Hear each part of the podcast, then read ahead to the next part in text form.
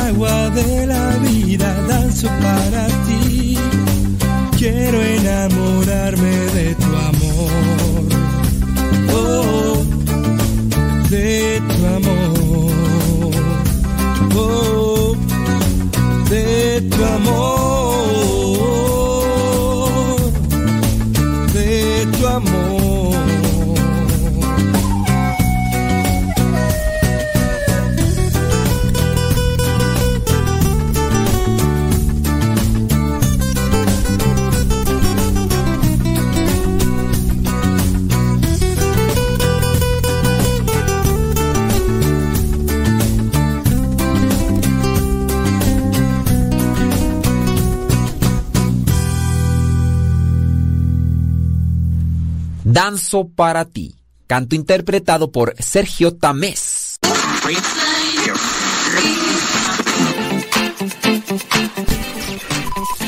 Los sonidos se han alineado. Estás a punto de escuchar el programa de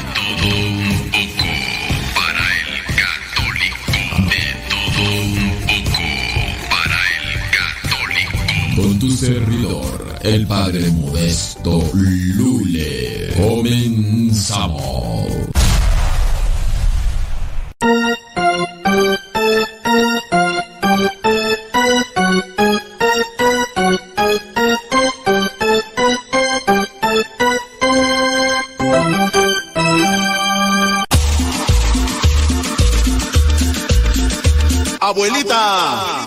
su nieto, y ya llegué.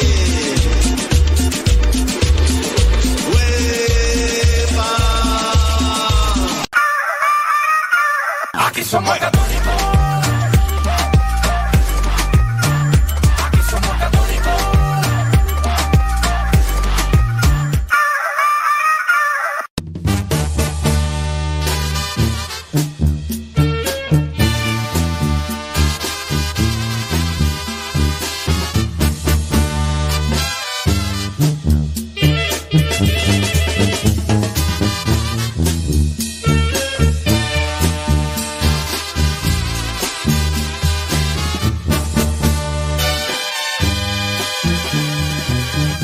después de tanto buscar por ahí la felicidad.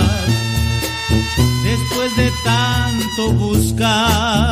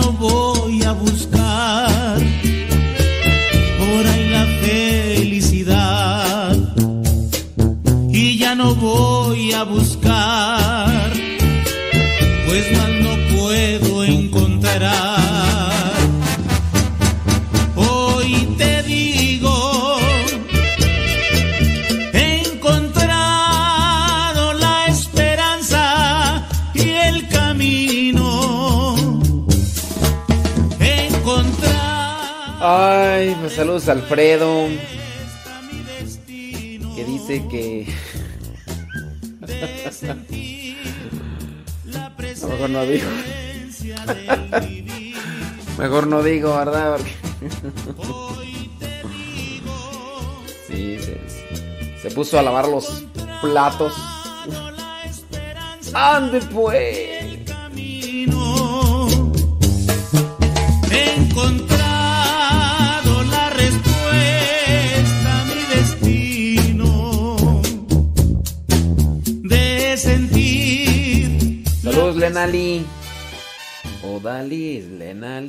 Ta, ta, tara. Saludos, Betty Galván, Springfield, Oregon.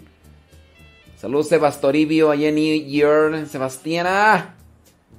Saludos, Lenalis. Lenali, Odalis, le cantaban. Ta, tarararara. Rosalía Sánchez desde Atizapán de Zaragoza. Aida Ruiz dice que ya se va al mandado. Órale. Saludos hasta Alabama. Diana Cruz. Saludos. Yuri Tobías, ahí en Garland, Texas. Gracias. Gladys Vázquez. Saludos, Gladys Vázquez. Hasta Ondi tú. Hasta Ondi. Bueno, pues no sabemos. Eh, Dora de Ávila desde Anderson, California. Esther Rangel desde Jefferson Park, California. Gracias. Sinaí Sánchez desde Oceanside, California. Betty y Eleazar desde A de mm, Springfield, Oregon. Gabriela Chávez desde Oklahoma City. Araceli Lule desde Chicago, Irán. Odalis, de cantar, de cantar. Vanessa Zapata desde Texas. Indiri, indiri. esperanza y el camino.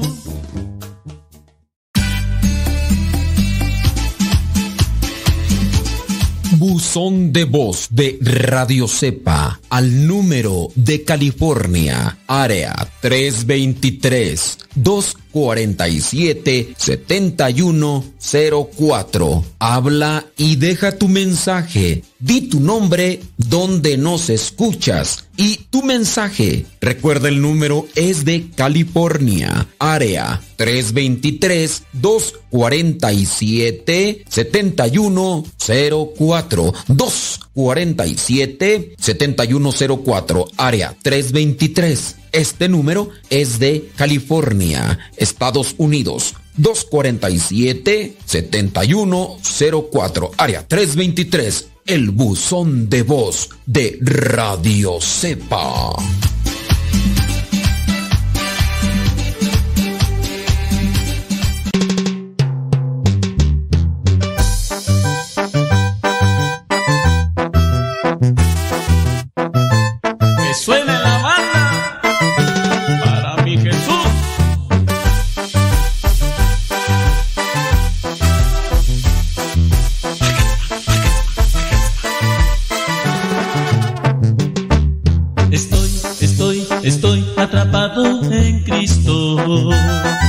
Y voy, y voy, y voy proclamando su amor. Iré, iré, iré con todos mis hermanos a proclamar sin fin la palabra de Dios. Este amor no me deja, es amor de verdad. No tengo escapatoria, con él tengo la gloria. Obstáculos que vencer, pero él está conmigo, no me deja caer. Él me atrapó a mí con su Espíritu Santo Y soy, y soy, y soy mensajero de Jesús, Jesús, Jesús, ahora yo a ti te canto. Honor y gloria a ti, mi gran amigo fiel.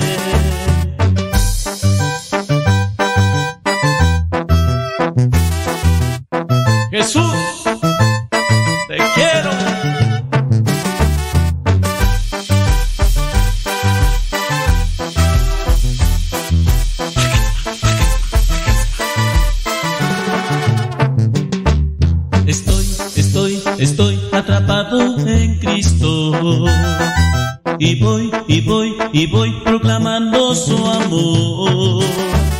Iré, iré, iré con todos mis hermanos a proclamar sin fin la palabra de Dios. Este amor no me deja, es amor de verdad. No tengo escapatoria, con él tengo la gloria.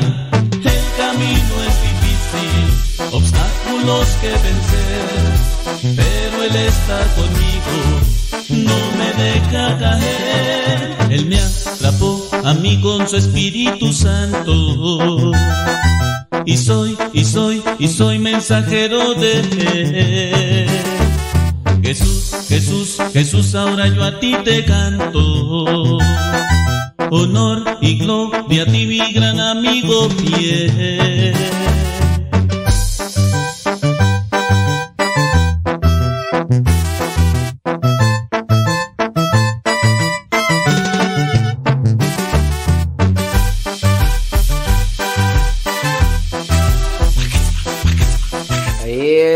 Toño, Pepito y Flor. Hola Padre Modesto, aquí escuchándolo desde Teológica en Estado de México y pues ya apurada terminando de hacer de comer. Le mando saludos y muchas bendiciones. Gracias Isabel. Saludos a Delfis Goss. Saludos desde Puebla, dice Delfis Goss. Saludos al Vistimín. Dice... mm, En este canal... Dice, ¿qué tú? Buenas tardes. Este es el canal para escuchar el audio de la cebolla. No voy a caer en provocaciones. No voy a caer en provocaciones. No voy a caer en provocaciones. No voy a caer en provocaciones. Ay, Dios mío santo. A ver, Dios mío. Ya, no voy a repetir porque si no va a empezar otra vez la desfiladera.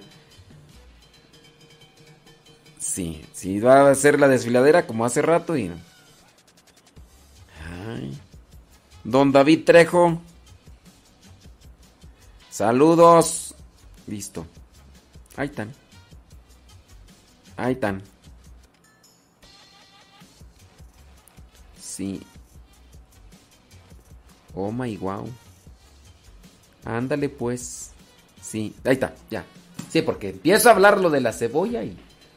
¿Para qué quieres? Va a empezar otra vez ahí a salir lo de la cebolla. Rosilina González desde Carolina del Norte. y Tere Padilla desde Modesto, California. Saludos, Tere. ¿Qué cuenta la gente allá en Modesto, California? Ey, con ganas de, de echarnos una vuelta, hombre, a ir a comer allá. Ay, no, no se puede, yo que quisiera. Saludos, Kevin Ferni, desde Morelia, Michoacán. Ey. Fíjate que estaba mirando por ahí que lo de las visas para turistas a Gringolandia las habían programado para agosto del 2022. Pues ya resulta que han hecho un retroceso tú ahora hasta los primeros meses de de enero del 2023. Sí.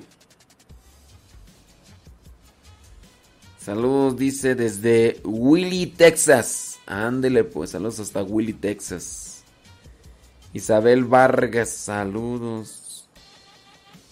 Sí, no, no, no, ya no, no. Dice Sebastoribio que Sebastiana. Sebastiana dice que la segunda parte de la cebolla, no, no, ni las invoques. Sí. Dice, saludos de Laura Ibero, desde San Gabriel, Chilac, Puebla. Iván Martínez desde Frisco, Texas. Leti Hernández desde Carolina del Norte. Rocío Luna García desde Huejonapan, Tepeji, Puebla. Ajá. Tomasa López desde California. Dice comiendo unos tamalitos como debe de ser, ¿verdad? Como debe de ser. Déjame ver por acá. San, san.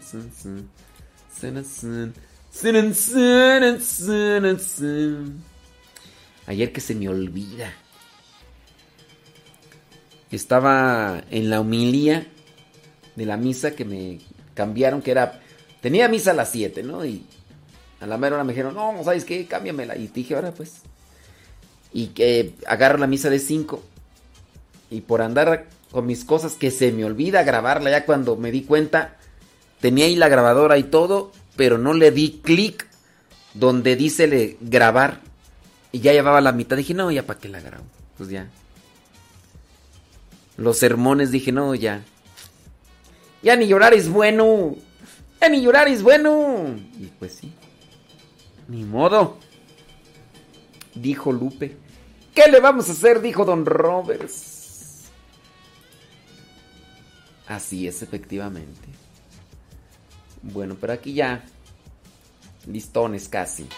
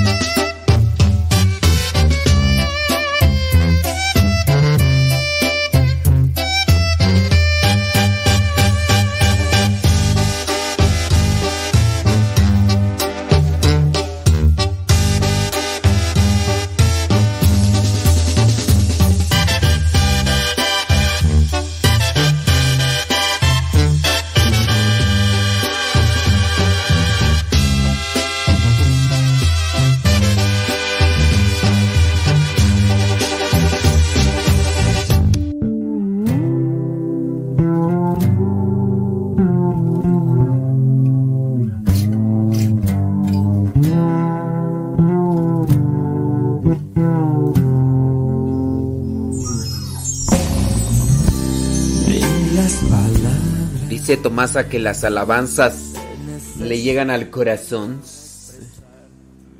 Ándele pues.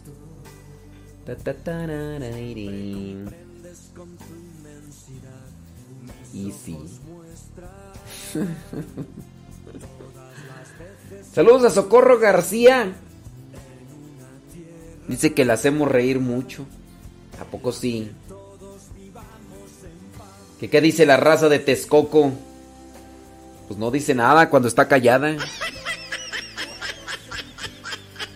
Saludos, dice Rosa María García desde el Bronx, New York. Saludos a Cirilo. Y a Miguel Ángel Delgado, que están trabajando duro. Para sacar a la familia, ándele pues, de parte de Rosa María García. A darle, que es mole de olla.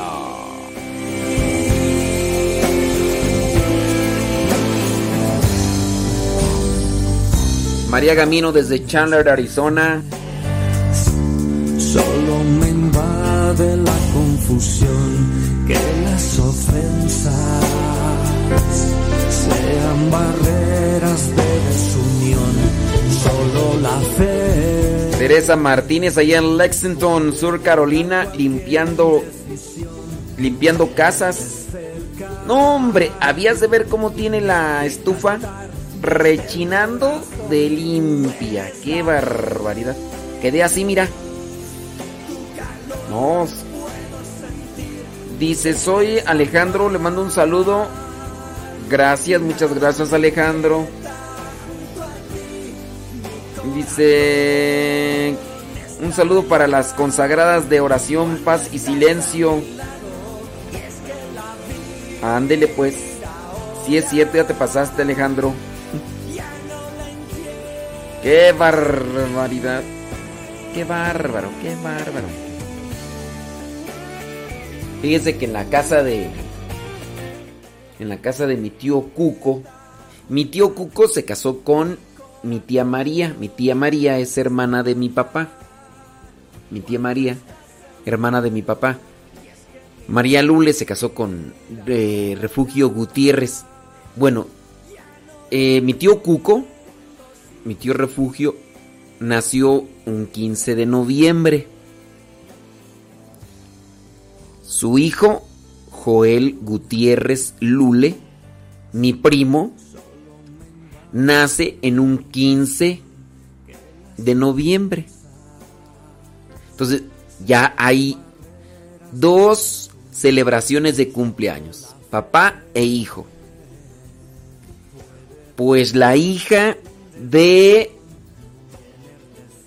la hija de Joel, el hijo de mi tío Cuco, la hija de mi primo, Diana, Diana, Diana con Chinchín, Diana Gutiérrez eh, Ábalos, ¿verdad?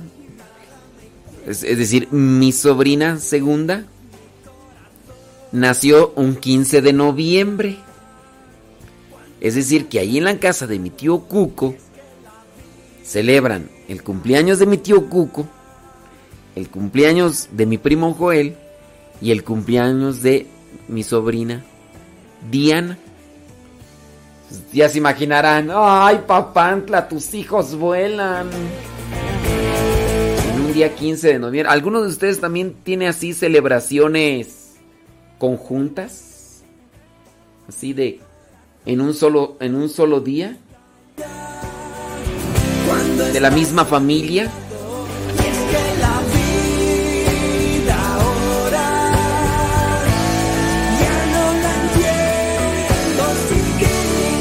Rafael Solís que saludos a los que pertenecen a Movimiento Familiar Cristiano de Houston dice aquí vamos a cambiar alfombra para piso órale y entonces, yo pensé que era como un avión, no, es una casa.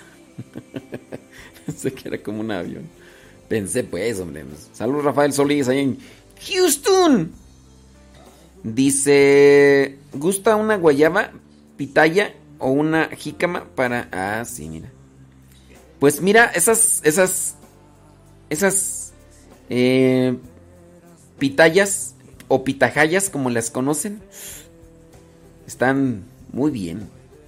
Las jícamas que sean de agua, porque hay de leche. hay jícama de agua y hay jícama de leche. O solamente para conocedores de rancho. Los que no saben de rancho, sí. Me gusta más la jícama de agua que la de leche. Claro. Dice... Gracias.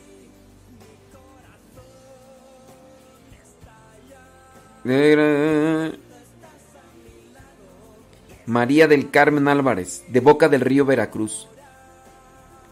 Dice que hace 10 años le dio cáncer. Pero que ahí va. Bueno, pues que el Señor te siga bendiciendo y ya, o sea, ahí van en la lucha, Carmela. En la lucha, Carmela. Dice, saludos desde Tacoma, Washington. Ahí andas, Carlos González. Saludos a Carlos González allá en Tacoma, Washington. Eso es Toño. Saludos a Amanda. Amanda, ¿dónde andas, Amanda? No, creo que Carlos no se llama Amanda, ¿verdad? Saludos desde Ciudad Lerdo, Durango, dicen Comarca Lagunera, por favor mándenos bendiciones, dice Patti Frausto. Que Dios sea tu fuerza siempre, échele ganas. Dice Rosalía que su cuñada nació el 23 de mayo, su sobrina y su nieto en otro 23 de mayo. Órale, no, pues miren, acá también nació así. La cuñada, la sobrina y el nieto. Pero acá fíjense, acá, es el papá, el hijo y la nieta. O sea, papá, hijo y nieta. Dice, saludos a Rosa y Cela, que no fue a la escuela. Nos escuchan allá en New Haven, Connecticut, dice Juan Carlos. La familia Huerta. Ándele pues. Saludos, gracias. New Haven, Connecticut. En New Haven, Connecticut. A ver. Ay, Jesús. Me mandaron un meme. Dice, papá, papá, ¿es cierto que los hombres se van al infierno? No, hijo. Solo los solteros.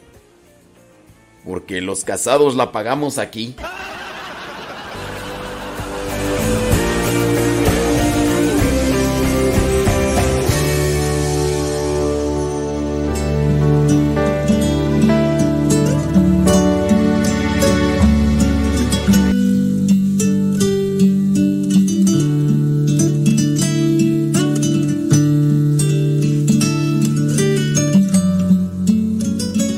A la primera lectura,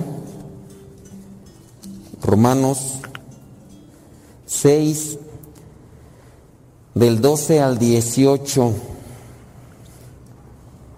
A ver, por lo tanto, no dejen ustedes que el pecado siga dominando en su cuerpo mortal y que lo siga obligando a obedecer los deseos del cuerpo. No entreguen su cuerpo al pecado como instrumento para hacer lo malo. Al contrario, entréguense a Dios como personas que han muerto y han vuelto a vivir. Y entréguenle su cuerpo como instrumento para hacer lo que es justo ante Él. Todos tenemos debilidades, unos de un color, otros de otro, unos de una medida, otros de otra medida. Todos tenemos una lucha todos los días. Habrá unos que son más débiles porque igual se han descuidado. Habrá otros que son más fuertes porque lo han procurado y han vencido debilidades y se han dejado amarrar por otras. La cuestión aquí yo creo es no dejarse y no abandonarse al pecado. Todos hay que mantenernos en lucha. Cada quien sabrá en lo que falla. Aquí la cuestión es no bajar la guardia y seguir luchando. Cuando uno se deja ya dominar por el pecado es cuando uno baja los brazos, cuando uno ya no quiere luchar, cuando ya no quiere esforzarse. A veces llega el pesimismo, la tristeza, a veces llega la desesperación y la frustración. El problema es cuando también una persona no detecta que está dominado por el pecado y que niega que esté siendo dominado, que esté siendo esclavizado. No, yo, yo no tengo ningún pecado. Cuando el pecado lo consume y lo abraza. No, yo no tengo, yo, yo, yo soy puro, yo soy casto, yo soy inmaculado, yo soy eh, perfecto. Por eso tampoco no me confieso, porque yo considero que no tengo pecados. Ahí sí ya está, la persona está peor. La lucha está de todos los días y cada quien sabe de qué situación. Unos de una cosa y le digo, y otros de otra. La vida es una batalla, la vida es una pelea contra las fuerzas del mal y también contra la concupiscencia como una situación de pecado que tenemos todos los días, todos los días. A menos de que no tengamos conciencia, afectados por una enfermedad o por incluso hasta por pérdida de la noción del tiempo, como hay enfermedades que sobrepasan a cada uno de nosotros. Y podría ser que ya de repente la persona perdió sentido de identidad, de realidad. Hay personas que ya hacen de sus necesidades fisiológicas en cualquier lugar, pero ya están por la enfermedad dominados, ahí ya no pueden hacer más, ¿verdad? Pero en, el, en la conciencia recta y clara que todos podemos tener, sabemos que hemos fallado. Hay que luchar, hay que trabajar todos los días. Y para poder mantenernos en lucha, ¿qué necesitamos?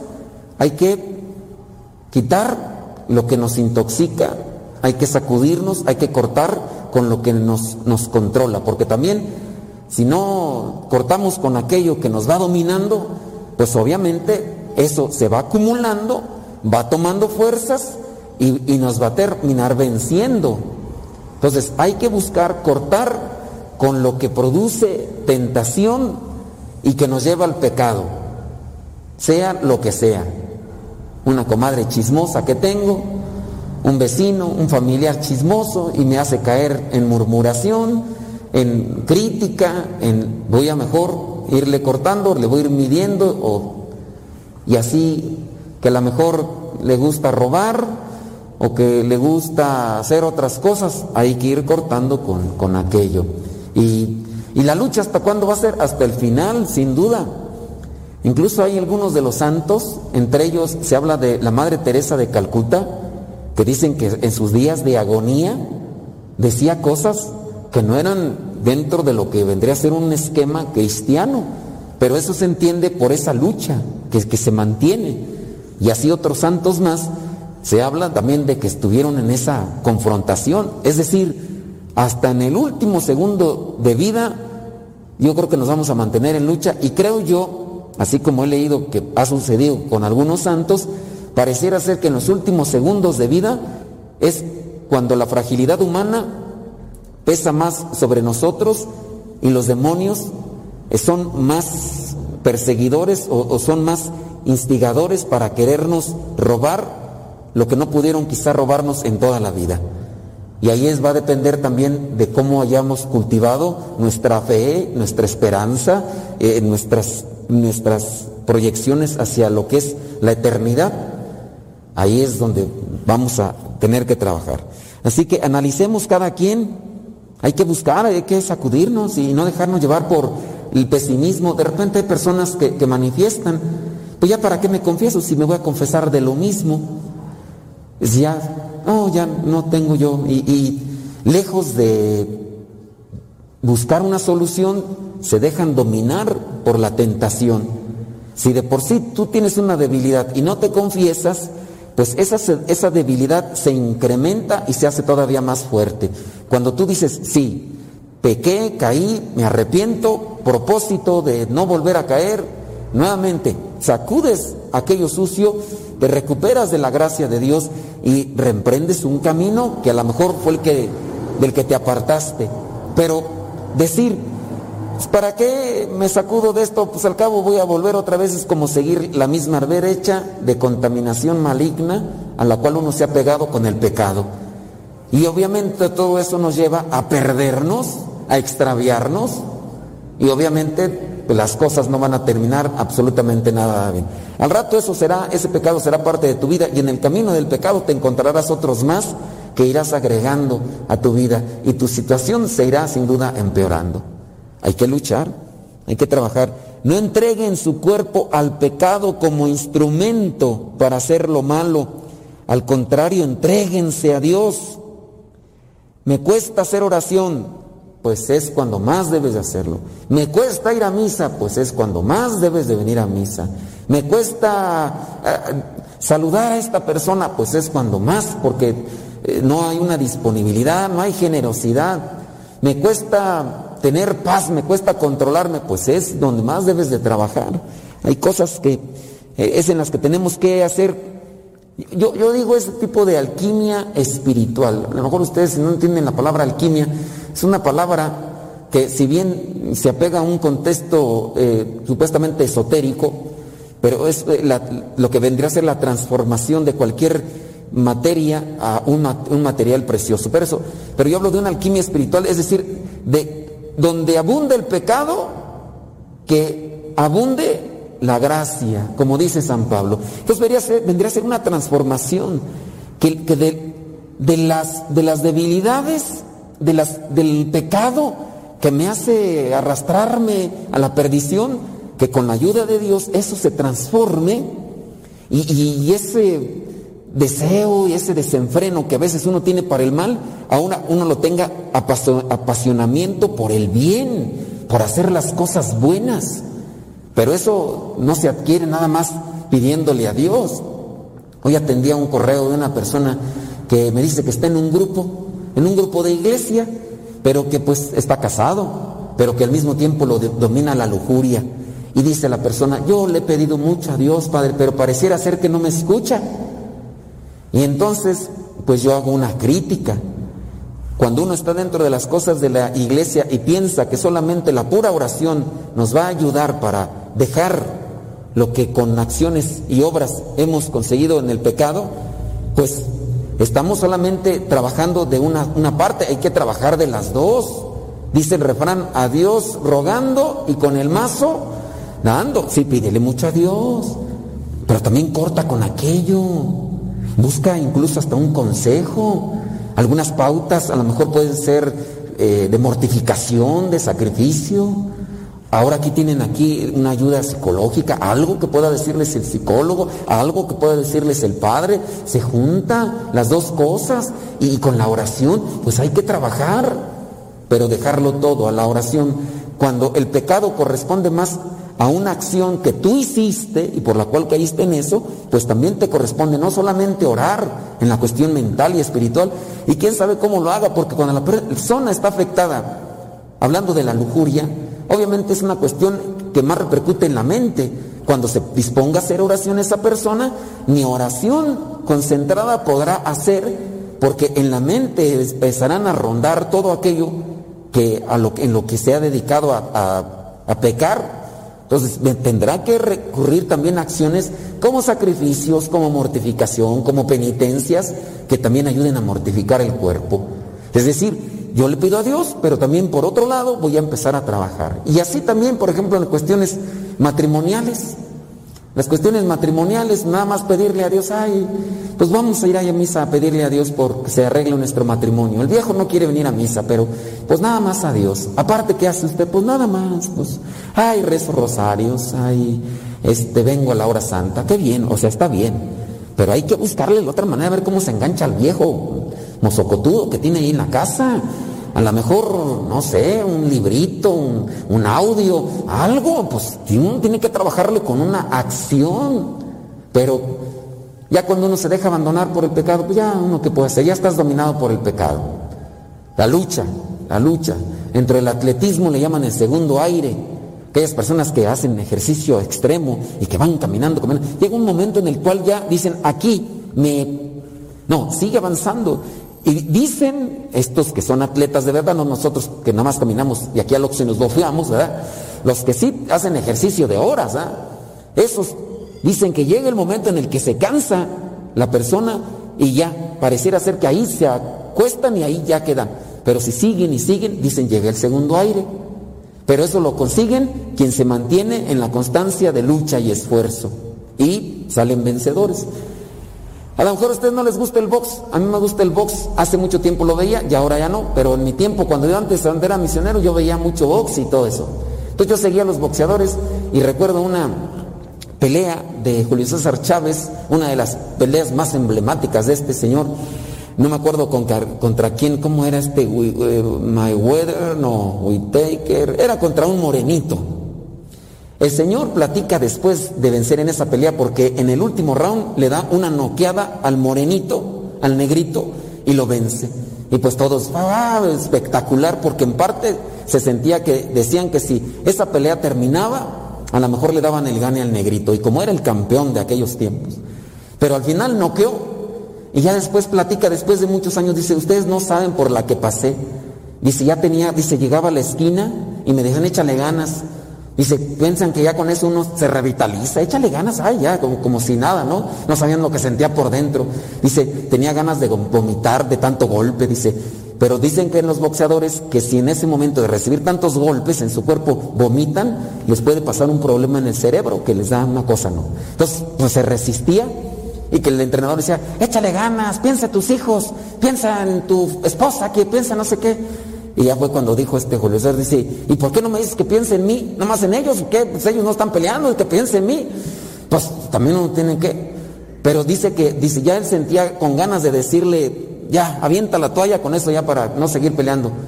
Pero se mantuvo. Y el Señor ahí lanzando golpes y todo. Y al final, pues él seguía dándole el otro no manifestaba debilidad, pero al final en el último round, ¡zas! Viene el golpe que lo tumbó y ya no se levantó el fulano. La lucha de nuestras vidas. ¿Qué vendrán cosas a ver de repente de ya no quiero seguir luchando? ¿Ya para qué sigo rezando? ¿Ya para qué voy a la iglesia? Pues si nada se me acomoda en la vida. ¿Ya para qué voy a la hora santa? ¿Ya para qué? Y así nos vienen nuestras tentaciones de abandono de la lucha. Puede ser de cualquier tipo de cosa en el sentido espiritual, pero si nos mantenemos en la lucha podemos salir vencedores. Y si no, pues nos puede ir muy mal. Ojalá que busquen por ahí sus motivaciones. Hay formas en las que uno puede alimentarse, leer, tener una lectura espiritual, mirar videos, eh, cosas que, me motiven. De repente uno anda muy decaído, pero en, la búsqueda o en la alimentación de, una, de otra, de, otra cosa, ya uno encuentra una inspiración y uno se levanta y encuentra el segundo aire para seguir luchando. Pero pues si de por sí andan todos, ustedes todos ojerosos, cansados, y debilitados, y en vez de que estén haciendo algo por buscar, andan nomás que, que se quejen, ay, reza por mí, ay, es que ya no aguanto, ay, es que ya no sé qué hacer, ay, ya mejor no voy. Mm. Esta gente, o sea, está hasta perfilándose a fracasar en sí misma. Pero otros no, otros buscan por aquí, por allá. En vez de, a ver, pues ando bien decaído, no tengo ganas de rezar, no voy a rezar porque no tengo ganas. Tarugo, en vez de que te alimentes, busques por allá. Están enfermos ustedes con los que están enfermos y no quieren comer. ¿Qué les pasa si de por sí están todos ya ahí debiluchos por la enfermedad y, luego todavía no quieren comer? ¿Cómo dicen las mamás? Que las mamás que nos quieren, y, las sabias porque hay unas bien mulillas, ¿verdad? Pero las mamás que nos quieren, ¿qué dicen? No, no, les hijo, estás enfermo, tienes que comer, ¿verdad? Allá en mi rancho mi mamá mataba la gallinita, la gallinita que teníamos nada mala, ande el hijo, y me daba la piernita, no la pata de pollo. Cuando estaba bueno y sano me daba la pura pata de pollo. Pero cuando estaba bueno y sano, la piernita, y, me dejaba a mí más caldo. ¿Quieres más caldo, hijo? Y pues uno hasta se da, y como no me enfermo más seguido, ¿verdad? Para que nos den de ese tipo de cosas. Pero cuando, cuando no, pues ahí, ahí nomás, al poquito, hijo, este, y échale tortillitas para que te llenes. A mí a mí me pasaba, ustedes como vienen de cuna rica, pues ustedes no sufrían de eso, ¿verdad? Pero cuando uno se enfermaba, uno me hacían mi gelatañita, ay, gelatinitas ahí. Ahorita pues ya las cosas cambian, pero en aquellos tiempos que, ya nos daban no sé qué, el caldito de pollo, que la sopita y, y, todo, ¿para qué? Para que el enfermito recobre fuerzas. No tengo hambre, hijo. A ver, hijo, mira, esto te va a ayudar. Y aquí, porque las mamás saben. Y uno, uno que sabe a veces no lo aplica en la vida espiritual, andas bien decaído por el pecado, por la debilidad, y no tengo ganas de rezar, no tengo ganas de ir a misa. Y no viene uno. Pues menso, pues uno. Pues hay que ponerse las pilas y, echarle ganas. Dice ahí en el versículo 16, ustedes saben muy bien que si se entregan como esclavos a un amo para obedecerlo, entonces son esclavos de ese amo a quien obedecen. Y esto es así, tanto si obedecen al pecado, lo cual lleva a la muerte, como si obedecen a Dios para vivir en la justicia. Pues ojalá y busquemos más obedecer a Dios y no al pecado que nos ataca. Dice en el Evangelio que hay que estar listos y preparados. Veamos allí Lucas 12, 39. Y sepan ustedes esto, que si el dueño de una casa supiera a qué hora va a llegar el ladrón, no dejaría que nadie se metiera a su casa a robar. Entonces hay que estar listos, despiertos. Ustedes, versículo 40, ustedes también estén pre parados, porque el Hijo del Hombre vendrá cuando menos lo esperen. Hay que estar preparados, no hay que ser abusivos, no hay que ser desobedientes, como dice allí en el versículo 47, el criado que sabe lo que quiere su amo, pero no está preparado ni lo obedece, es el desobediente, será castigado con muchos golpes, el desobediente, desobediente a Dios, pero el criado, que sin saberlo, por ignorancia, hace cosas malas que merecen castigo, será castigado con menos golpes. Entonces, a nosotros, pues nos viene a molar más el conocer más de la palabra de Dios, porque así sabemos qué es lo que no quiere y qué es lo que quiere. Y si hacemos lo que Él no quiere, el castigo para nosotros va a ser peor. Habrá gente que hace pecados y no sabe que es pecado. Bueno, pues también va a recibir su castigo, pero no será igual. Pero hay que ponerse pilas. A quien mucho se le da, también se le pedirá mucho. A quien mucho se le confía, se le exigirá mucho. El Señor nos va a pedir cuentas, pero quiere que también nos pongamos alertas, abusados, que seamos precavidos, listos y no nos dejemos engañar por el maligno, ni nos dejemos abrazar por el pecado. Pues pidámosle al Espíritu Santo que nos ilumine y ahí uno, tiene que buscar la iluminación. ¿Hacia dónde, ¿Hacia dónde camino? ¿Qué hago? ¿A quién le pido consejo? ¿De dónde me agarro para no caerme? Y de esa manera trabajar para salvarse y también para ayudar a los que están a nuestro lado. Que el Espíritu Santo nos ilumine y también nosotros nos dejemos iluminar por Él.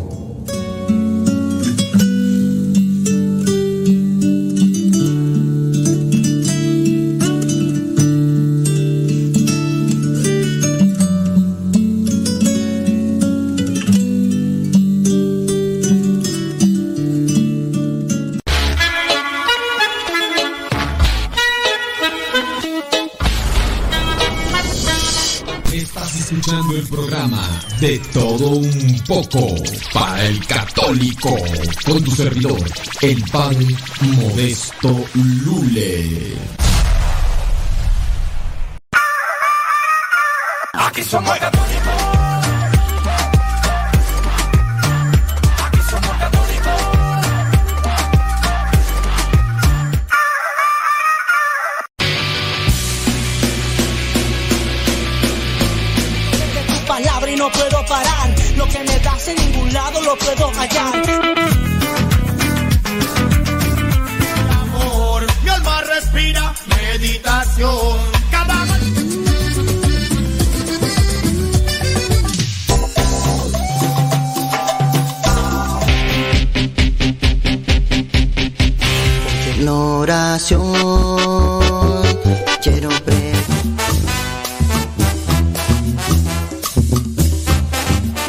géneros en música católica, aquí en radiocepa.com, la estación por internet de los misioneros servidores de la palabra.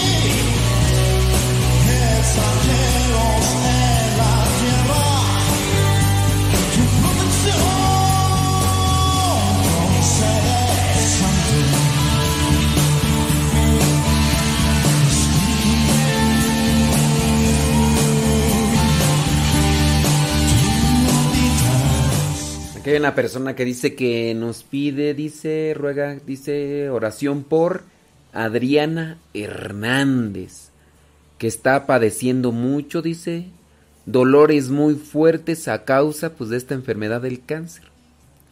Bueno, pues vamos a tener presente ahí a Adriana Hernández.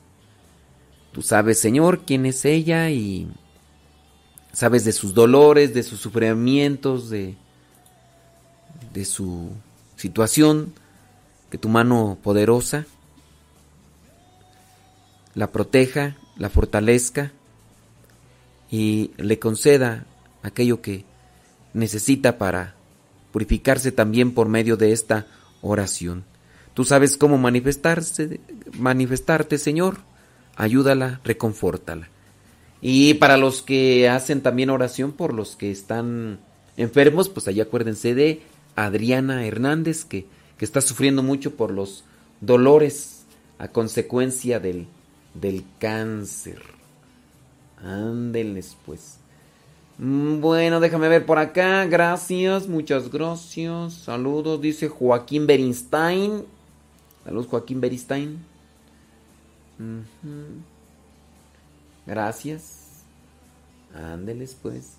Antonia Sánchez desde Santa María, California. Ándele pues. ¿Cómo andamos, Antonia? ¿Todo bien? ¿Todo bien? Ándele pues. Por acá me estaban platicando también de familiares, ¿verdad? Esmeralda Montero dice, allá en Chicago, dice que su esposo es del 5 de abril. Su tío hermano de su mamá también es del 5 de abril. Y el hijo mayor de una hermana de su esposo dice que también es del 5 de abril. Órale. No, pues ahí tienen celebración múltiple. Dice... Ándele pues. Gracias. Dice... Rosa María García dice que su papá del 24 de junio, su hijo también nació el 24 de junio, día de San Juan.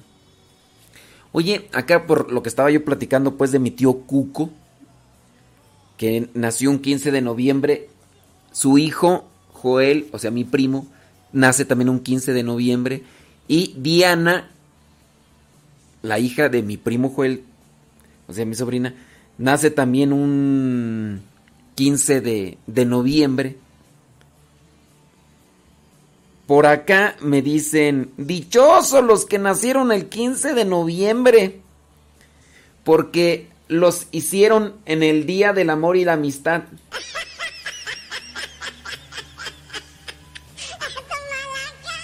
¿Será? ¿Cómo le hacen pues para hacer cuentas?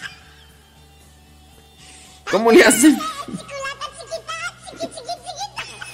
¿Cómo le hacen para hacer cuentas? Dice, los hicieron en el mes del amor, en, febrero. Eh, cerca del día 14 de febrero o el día 14 de febrero. O sea, yo nomás pregunto, ¿cómo, cómo le hacen para hacer cuentas? O nomás me están, estarán choreando. Sí, ¿a poco sí? Si se nació en el 15 de noviembre, se, se, se hizo al chamaco o la chamaca el 14 de febrero.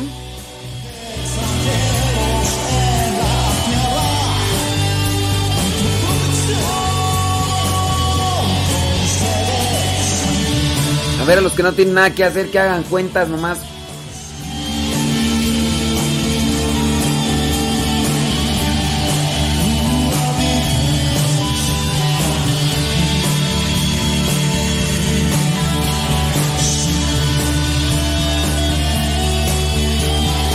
He platicado, ¿no? Que, que el día, el día que nací, pues, además de los dolores provocados a mi mamá, pues por, por parto natural, eh, yo, yo, yo soy de cabeza grande, o sea, soy cabezón. Por ejemplo, yo estoy deforme. Mira, por ejemplo, acá hay una persona que dice que me quiere regalar unas camisas térmicas. Y les estoy diciendo pues que soy talla grande, large. Y pues van a decir ustedes, no, pero pues, el cuerpo. Sí, pero soy de brazo largo. Soy de brazo largo, yo así. mm, Dedos y mano larga. Miren, por ejemplo, hace poquito, ¿cuándo fue? Hace tres días, cuatro días, vino el hermano Miguel Zuki. Miguel Zuki es más alto que yo. Le dije, yo soy de brazo largo. Y me dijo, ¿a poco? Que, que me preguntó que si tenía yo los brazos más largos que él. Le dije, pues vamos a calarnos. Le gano como por una cuarta y media. Es decir, con toda la mano, o sea, la punta de sus dedos llega hasta antes de que comience mi mano. Y él es más alto que yo. Y poniendo así los brazos desde los hombros, así, mira, igualitos. Entonces estiro yo mi brazo. Entonces así estoy así como, como deforme. Brazos largos y luego cabezón. Imagínate, yo desde que nazco así. A mi mamá pobrecita, ¿verdad? Sé, yo no, bueno, yo no sé, pero me han dicho que sufre mucho la- las mujeres, pues, cuando tienen de parto natural a sus criaturas. Imagínate yo y luego cabezón y luego primerizo. Ay, pobre de mi mamá. ¿Quién sabe cómo quedó mi mamá? Entonces, este... Hay gente sin que hacer. Dicen que sí. O sea, están haciendo cuentas.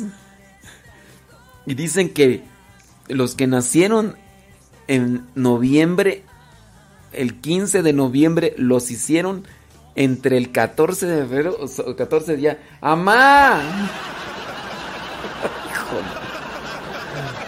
Ay, Dios. Ay, Dios santo. Ay, Dios mío, santo. No tienen que hacer a ver a esta gente.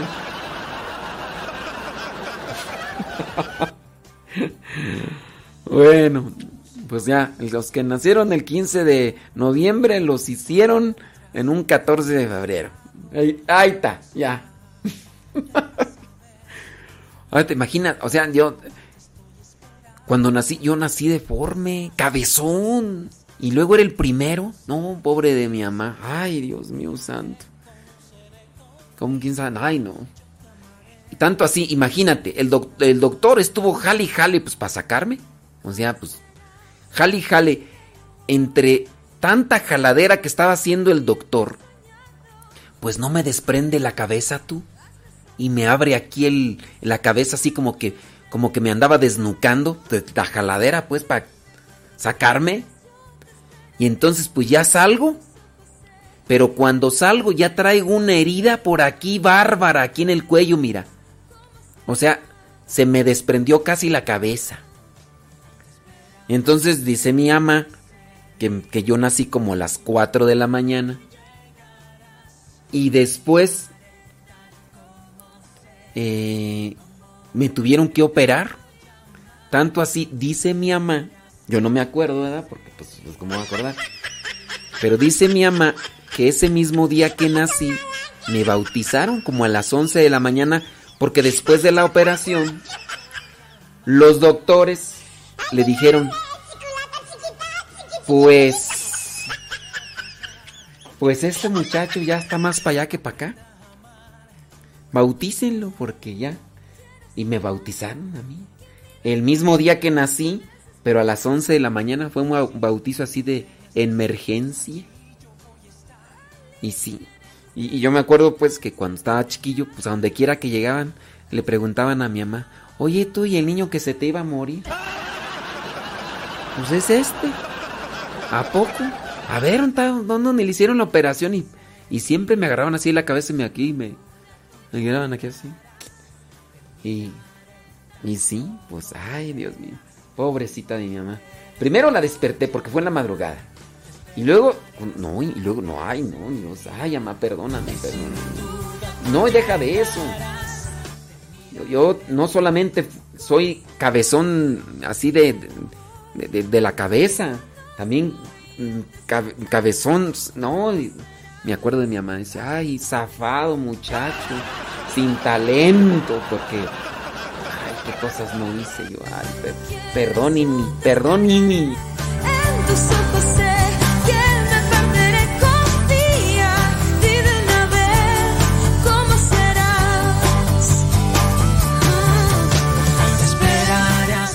Dice Blanca, padre, ¿y no lo jalarían también de los brazos? Por eso a lo mejor los tiene largos, largos.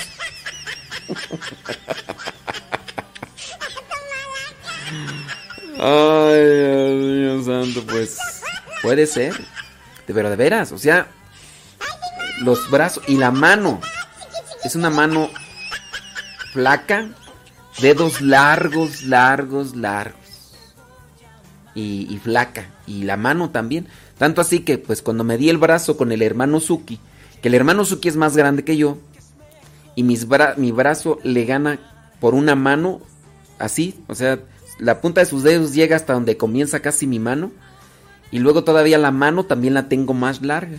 Por eso es que utilizo. No, deja de eso, el cuello. El- el cu- los cuellos de camisa así normal no me quedan. Yo tengo que utilizar un, un cuello extra grande, por eso son camisas prácticamente especiales para mí. Camisas demasiado, ¿verdad, Chayo? Chayo ha arreglado algunas camisas por ahí y pues sí. Una vez intentó hacerme una camisa Chayo. Le dije, no, mi hija, tienes que hacerme tú una camisa especial. Y no lo creía, me hizo una. Y, y después pues, la tuve que regresar. Le dije, Chayo, pues no me queda del cuello. Te dije que era yo. Por cierto, Chayo, este, ya, ya pasó tiempecito, mija, y como que esa camisa ya no se arregló, yo creo, ¿verdad? ya te exhibí, Chayo, pero pues ni modo, Chayo. Esa camisa ya no la volví a ver de regreso, Chayo. Sí. Ándale, Chayo, sí. Sí, sí, sí. Ay, qué cosa.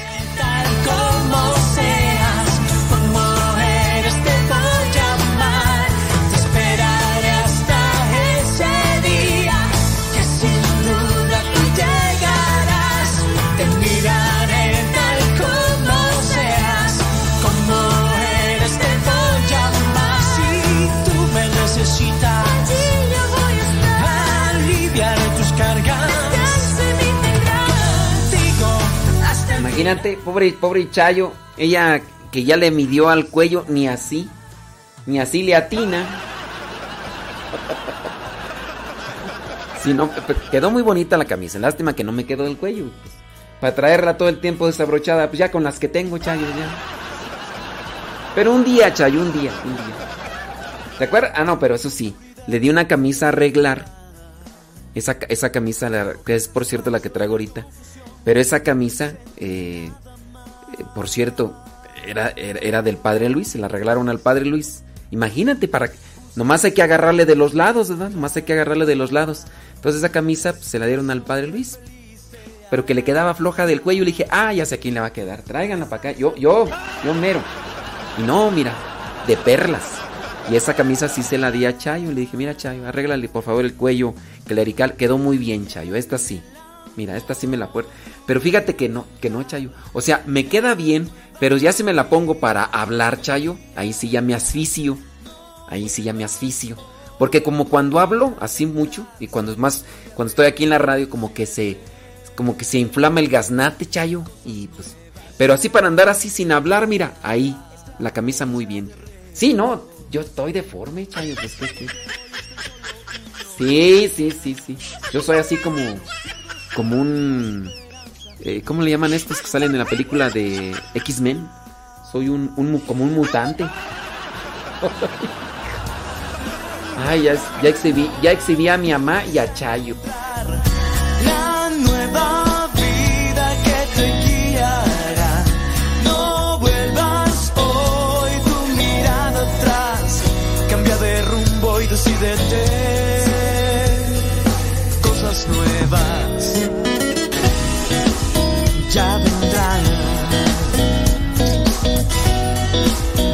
ya deja exhibir a la gente, dice por acá Beatriz Cristóbal. Dice que su sobrino también cumple años. Em, dice su sobrino que cumple 14 años hoy. Dice la hermana, o sea, la mamá del sobrino, que el novio le llevó el regalo del Día del Amor y la Amistad. Y la hermana se emocionó mucho. El...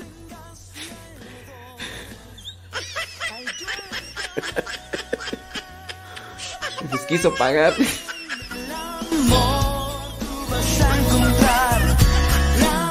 Ay, la, la, hermana se emocionó mucho.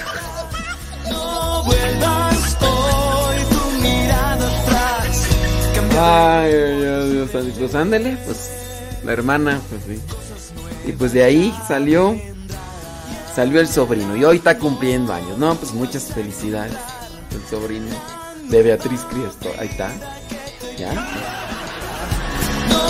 Ay, mejor les dejo la homilía, ya me voy a rezar, amá, y voy a rezar ya, ama, ya.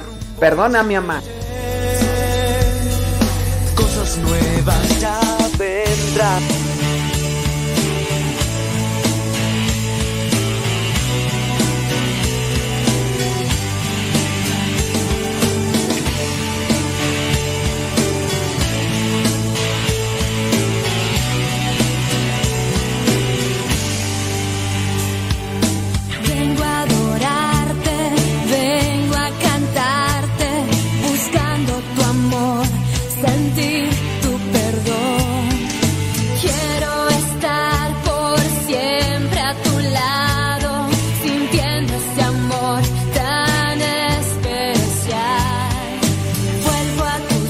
Ya todos están haciendo cuentas de los meses del día que nacieron. Acá dice este Griselda Plasencia, dice que en su familia tienen muchos cumpleañeros en septiembre.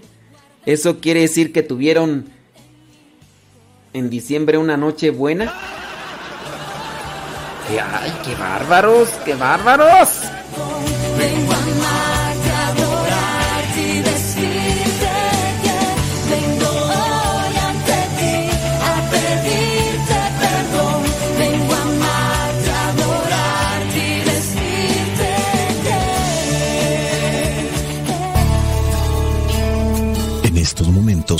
Vamos a escuchar la palabra de Dios. Dispón tu corazón para que el mensaje llegue hasta lo más profundo de tu ser.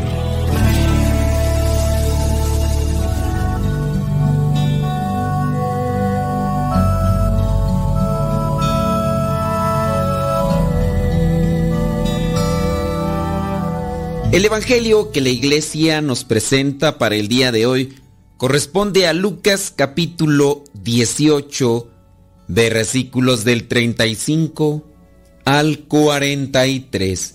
Dice así, cuando ya se encontraba Jesús cerca de Jericó, un ciego que estaba sentado junto al camino pidiendo limosna, al oír que pasaba mucha gente preguntó qué sucedía.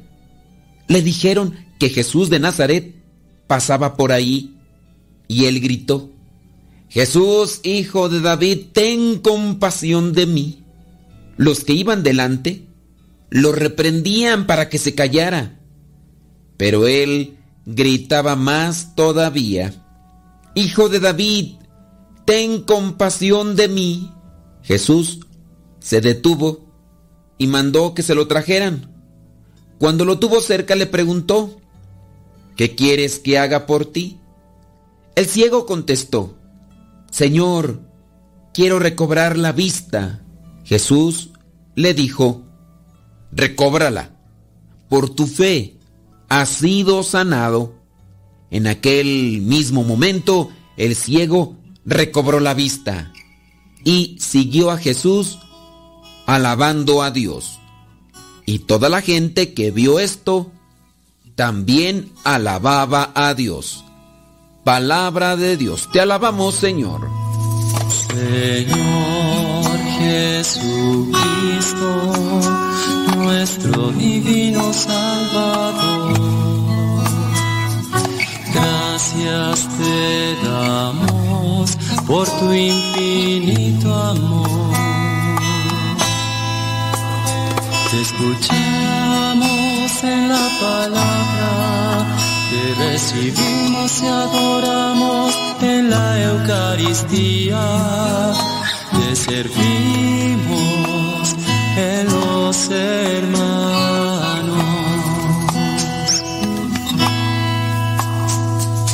Que seamos misioneros como lo quieres tú,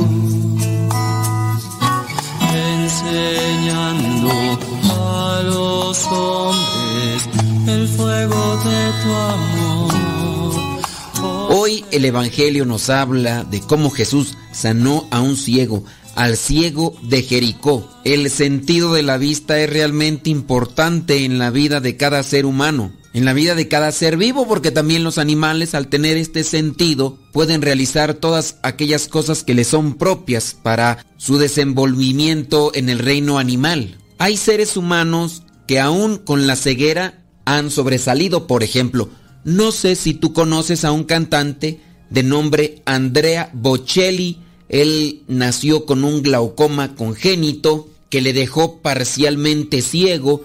A los 12 años, por un golpe en la cabeza, la ceguera se hizo total. Andrea Bocelli no solamente canta, también toca el piano. Si no has escuchado música de él, te la recomiendo. Ciertamente es música secular, pero también tiene algunas piezas de música religiosa. Por ahí hay una película que está basada en su libro, creo que es su autobiografía. La película también te puede ilustrar cómo este hombre, después de mucha penuria, tristeza, desolación, esfuerzo y trabajo, alcanzó estos niveles mundiales o internacionales dentro de la música. Es un artista consumado y reconocido, además con una gran voz, aun cuando no tiene el sentido de la vista. Hablando de otro músico, en este caso un argentino, Nahuel Penisi, de ser un músico callejero, de 26 años, ciego de nacimiento,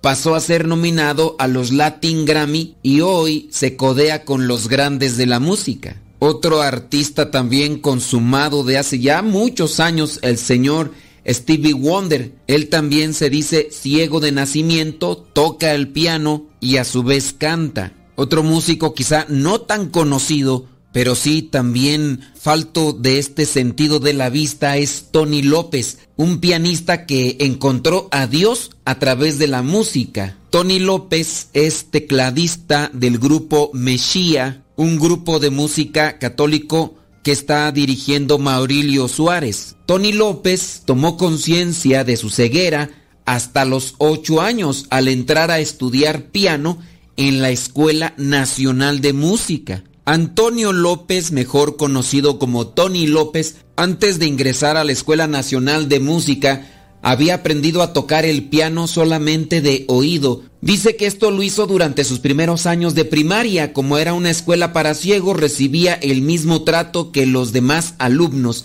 Pero en la Escuela Nacional de Música fue distinto. Ahí recibía un trato especial debido pues a su discapacidad. Además dice que pronto se enteró de que ellos escribían, de que hacían cosas que él no podía. Tony no estaba muy acercado a las cosas de Dios, pero con la ayuda de algunos familiares fue conociendo también la luz en el corazón y eso lo impulsó a seguir estudiando y seguir preparándose para poder hacer un apostolado ahora con la música.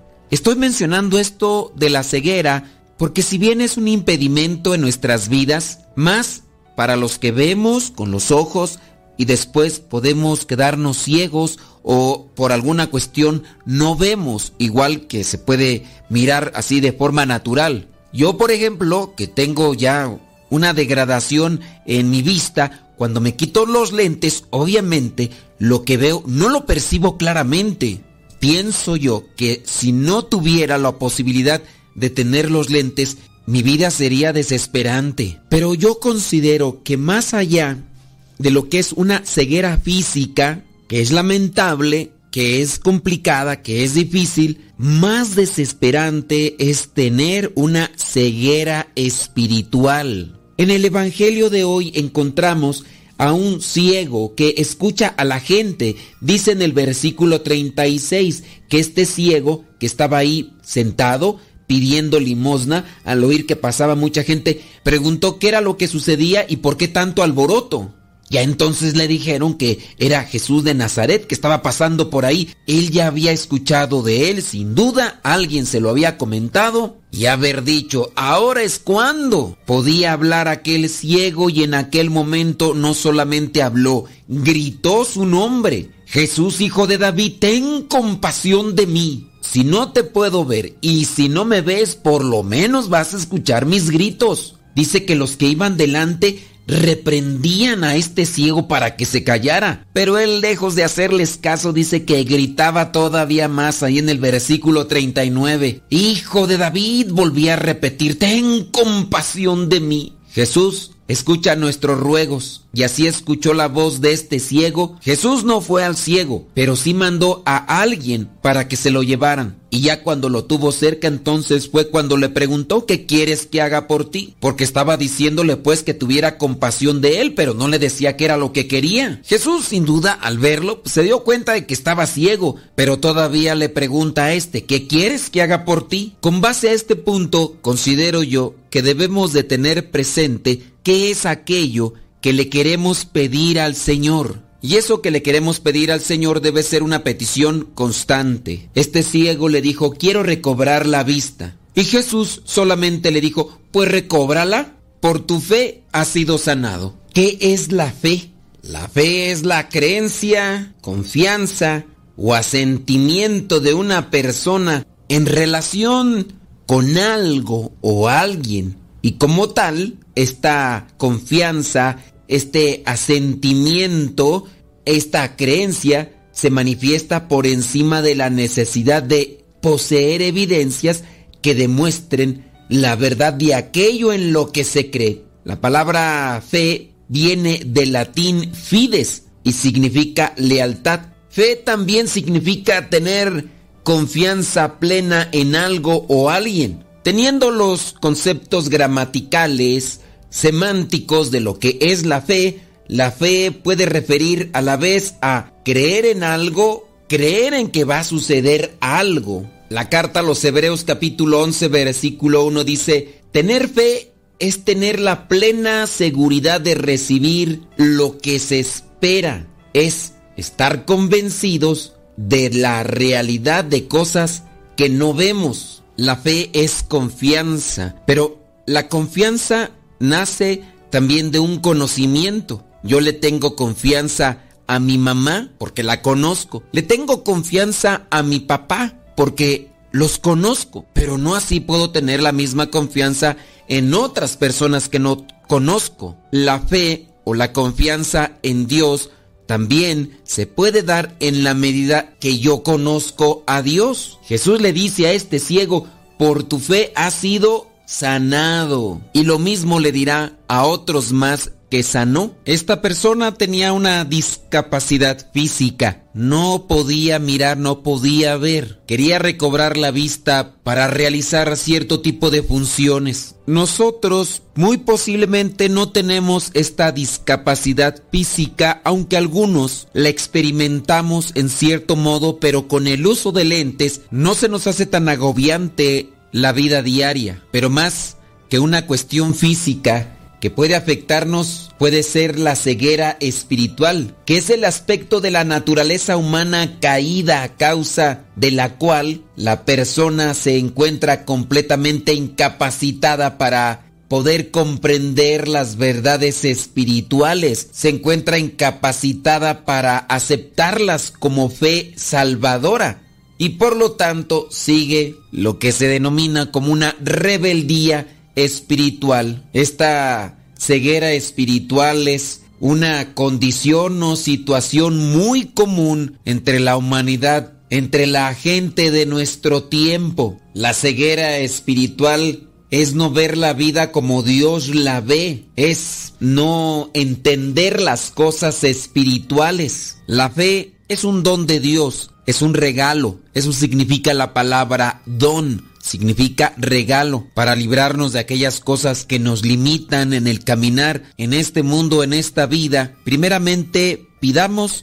a Dios el don de la fe. Pidamos que nos quite la ceguera espiritual para ver nuestras debilidades, nuestras fragilidades, para ver nuestras deficiencias, nuestras limitaciones, para mirar nuestros defectos que tanto perjudican en la relación con los demás y en la relación también con Dios. Y es que hay ocasiones que sí vemos esos defectos, pero no hacemos nada por corregirlos, porque a veces vemos el defecto, pero no vemos el daño que estamos haciendo con esos defectos. Envidia, vanidad, soberbia, orgullo, egoísmo. Pidamos al Espíritu Santo que nos permita mirar nuestra mediocridad, que nos permita mirar la grandeza de Dios, que nos permita mirar las cosas malas que hacemos con esas debilidades que tenemos para que pongamos de nuestra parte la voluntad, el esfuerzo, el sacrificio, la mortificación y con ello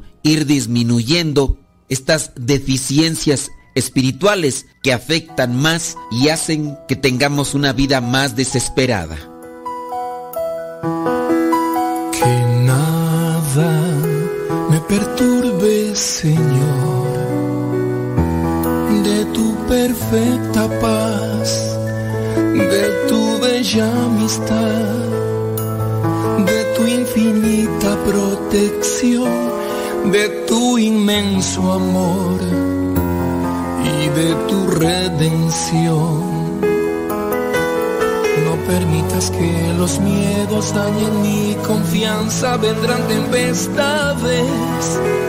No permitas que la carne manche mi pureza, vendrán huracanes.